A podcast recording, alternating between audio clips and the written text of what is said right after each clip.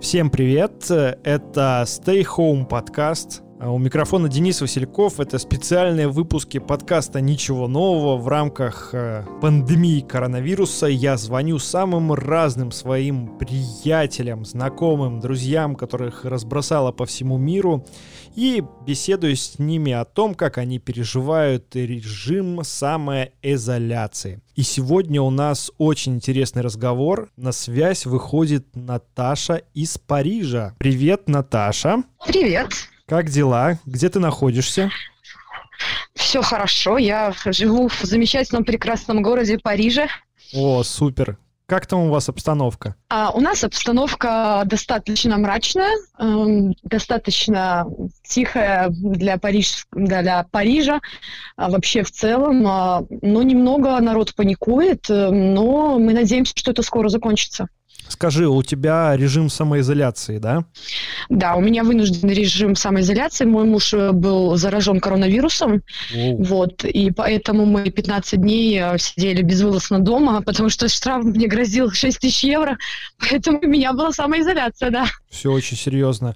Как долго, э, как долго вообще, как давно это все началось именно вот с тобой, вокруг тебя? Ну, как сказать, ну, именно в моем окружении это началось э, две недели назад. Вот э, так потихонечку начали люди э, заболевать, э, паниковать начали. Началось это все после выступления президента. В четверг он выступил и сказал, что после выборов э, мэра Парижа, они были вот после четверга в, воскресенье, э, что объявляют карантин, что все будет закрыто, кроме аптек и продуктовых магазинов.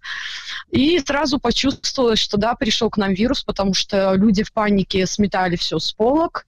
У нас не было туалетной бумаги, у нас не было муки, не было а, макарон, вообще их просто не было. И потом уже начались, начались э, такие новости, что люди умирают, что сидите дома, оберегайте близких. А, вот. И непосредственно в пятницу у меня заболел муж. Скажи, как сейчас, если можно говорить, как он себя сейчас чувствует? А, ну, нормально. Он а, около полторы, полторы недели он был, а, он был в больнице под кислородом. А вот э, потом его пытались два раза отключать от кислорода, не получалось. А потом отключили, сутки подержали без кислорода и сразу же выписали домой долечиваться дома, потому что ну, мест, конечно, в палатах не хватает на данный момент, даже в Париже. Угу. То есть, э, в принципе, перспектива позитивное, все будет хорошо, да? То есть все... А, ну, не знаю, как-то сейчас еще хуже стало в перспективе, Ой. потому что сейчас только началась у нас а, волна заболевших, и если раньше, как говорится, кто-то успел и занял место, койко-место в больнице, то теперь отправляют домой абсолютно всех, кто не критичен. То есть говорят, сидите дома, пейте парацетамол, и в больницу там только если ты уже при смерти, только тогда обращаться в больницу. На вот просто контрасте с тем, что я слышал от своих предыдущих собеседников по своему подкасту, у тебя прям вообще самая жесткая ситуация. И можешь рассказать, как твой режим самоизоляции, что на себя представляет? То есть ты не можешь э, ходить в магазины или вот э, что, что происходит ну, у тебя именно, каждый день? А, ну, именно я могу рассказать про свою изоляцию, да. потому как да. мы, ну, как только моего мужа завезли в больницу, ему сделали тест, он оказался позитивным по на коронавирус, к нам приехали домой два работника амбуланса, ну, скорой помощи, я не знаю, угу. как правильно перевести. Да, да, да. И м, приехали, я подписала бумагу, что я, мне запрещено выходить э, из дома 15 дней, потому что как бы инкубационный период с 15 дней. Э, потом, естественно, они еще приедут к нам выбирать у нас тесты.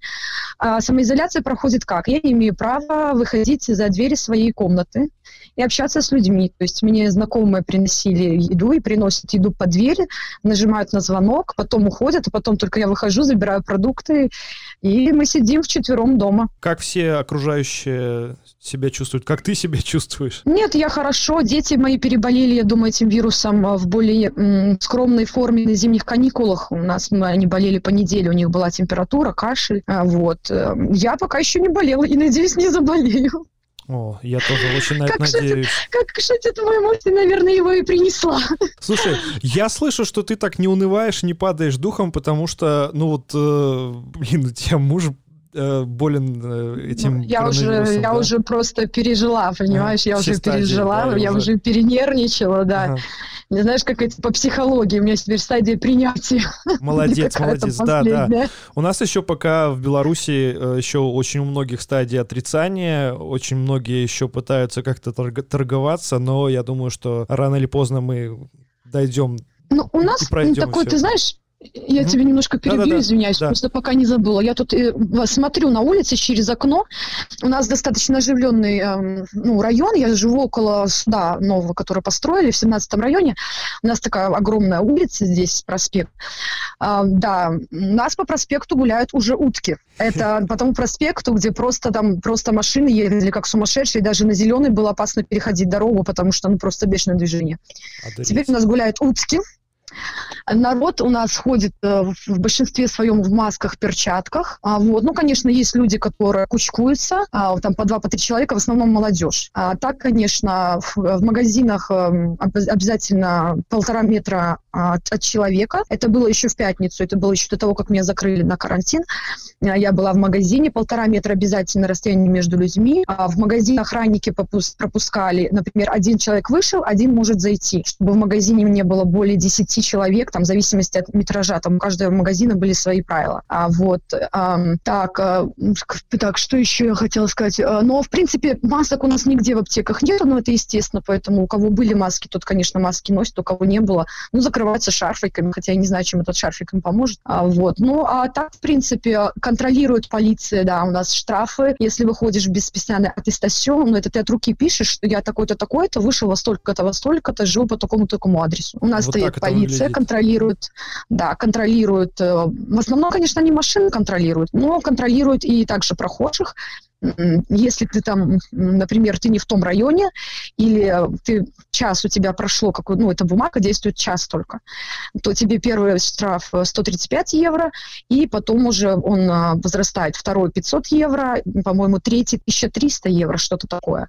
Вот полиция постоянно контролирует, в основном вот точки выхода из метро, а я тут живу прямо около вокзала, поэтому у нас через окошко тут постоянно они становятся на контроль около 9 часов утра до часу, ну, в такой час пик, и потом вечером, где-то с часов трех они стоят до 8, потому что в 8 у нас закрывается абсолютно все, а, то есть как бы такой, ну, маленький комендантский час. Ясно. И они, про- и они проверяют каждого, да, они проверяют э, вот эти вот э, бумаги, они смотрят на них, да? Что, что там написано? Да, да, они смотрят, и обязательно при себе иметь э, удостоверение личности, потому что если его нету, то тоже будет штраф. И эту бумагу, да, вот нужно, считай, каждый час ее нужно переписывать. Скажи, какие основные сложности э, ты вот э, сейчас испытываешь или испытывала в связи с этим режимом изоляции? Ну, сложности это то, что очень сложно с тремя детьми. У нас хоть и четырехкомнатная квартира, но все равно это очень сложно, а, потому что присылают, например, занятия со школы, их делать а, по электронной, по электронке тебе посылают занятия, ты их делаешь, и потом ты фотографируешь или там сканируешь, у кого какие возможности, отправляешь учителю. Но это хорошо и легко сделать, когда у тебя один ребенок, а не трое.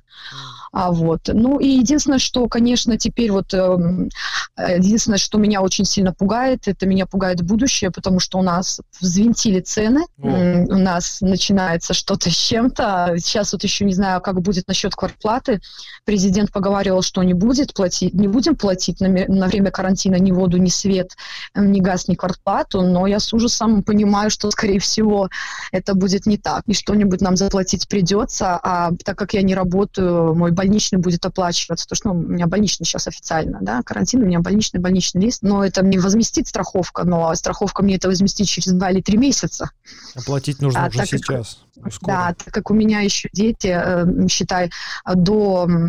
Сейчас официально продлили карантин в школах до 4 мая, а, то есть школы у детей не будет. И а, а как бы работать, э, кому-то из нас с мужем придется работать, естественно, ну, например, допустим, ситуацию, если бы у нас не было а, коронавируса, да, допустим, mm-hmm. кто-то из нас должен был обязательно идти на работу, а кто-то обязательно брать э, или отпуск за, за свой счет, или писать э, там специальную бумагу, пишешь, что мне не с кем оставить детей, и потом тебе государство первые две недели, оно тебе выплачивает 100%, но потом оно выплачивает 84%.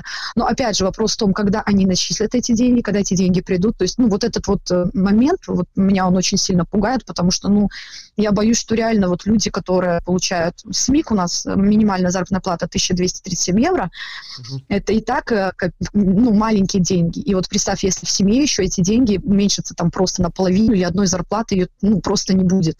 И Слушай, как бы семьям... а вам какую-то еще, не знаю, поддержку обещали, что что-то говорили? Вообще, как а, это да. выглядит? Потому что это же катастрофа, не ты одна э, оказалась да. в такой ситуации. И эта катастрофа, это реально пугает очень многих э, людей. А, пока президент, да, сказал, что вот те люди, которые вынуждены сидеть с детьми, первые две недели карантина он оплачивает 100% государства.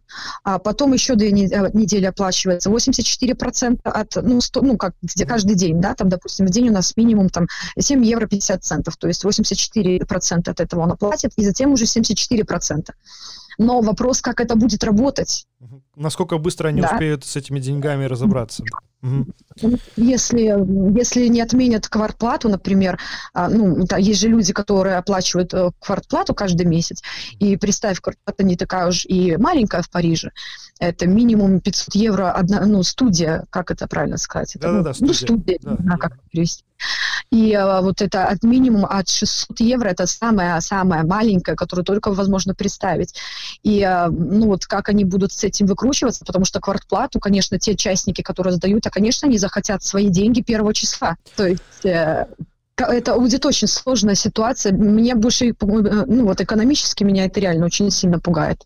Хорошо, тогда давай поговорим про перспективы. Э, не будем играть в предсказателей каких-то. Как ты чисто для себя где-то в голове уже решила, как будет развиваться ситуация, чего ты ждешь, когда это будет как-то заканчиваться, где будет какой-то рубеж? Что ты вот видишь из ситуации? Какой выход? Ну, мы сейчас на второй неделе карантина официально. Сейчас у нас начинает э, стремительно подниматься число заболевших, так как, ну, у меня же все-таки есть интернет, я общаюсь с многими людьми. Многие-многие, а, очень многие уже заболели и продолжают э, заболевать. И даже те люди, которые не верили в этот вирус и говорили, ой, да это ерунда, каждый год там болеют, теперь уже начинают бояться. И я думаю, сейчас это только все идет э, на подъем. Но я думаю, будет та же схема, что в Италии. После пяти недель только пойдет все на спад. То есть, как минимум, я думаю, границы до 30 мая точно Франция не откроет. Э, ну, в перспективах, скорее всего, мы будем на карантине еще полтора месяца. Угу. То есть это где-то где-то в ну, любом середина случае... мая. Середина мая, да. Да. Слушай, ну ты даже такая довольно оптимистка, я бы это сказал. Ну, я, знаешь, мне да. всегда говорить, ну, ну я кайфую, мне на работу ходить не надо, я с детьми сижу, я наконец-то время с ними почитать книжки, поиграть в игры, а, приготовить там что-то вместе, покушать, посмотреть кино, а не бежать. Как бы нельзя так говорить, я понимаю, но это отпуск у меня. Скажи... Ну, наверное, как так говорить, но как-то так. Ну да, такой вынужденный отпуск. Дай бог, чтобы все классно закончилось. И вот когда все закончится, что ты сделаешь первым делом? Когда снимут все ограничения, когда будет возможность пойти куда хочешь, сделать что хочешь, что ты сделаешь? Ой, я пойду на террасу, попью кофе. Я уже две недели на террасе не пила кофе.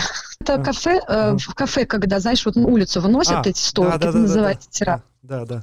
Вот я куплю себе две чашки кофе, сяду на террасу и буду сидеть. Ну, а сейчас, конечно, а потом... все заведения закрыты, да, они... Да, у нас только аптеки и продуктовые магазины. А еще эти табачные лавки открыты, да. Ну, без табака, и булочные, булочные конечно. еще. Булочные открыты. Ну, конечно, да, а как же французов можно представить без, без багета? Да, без багета.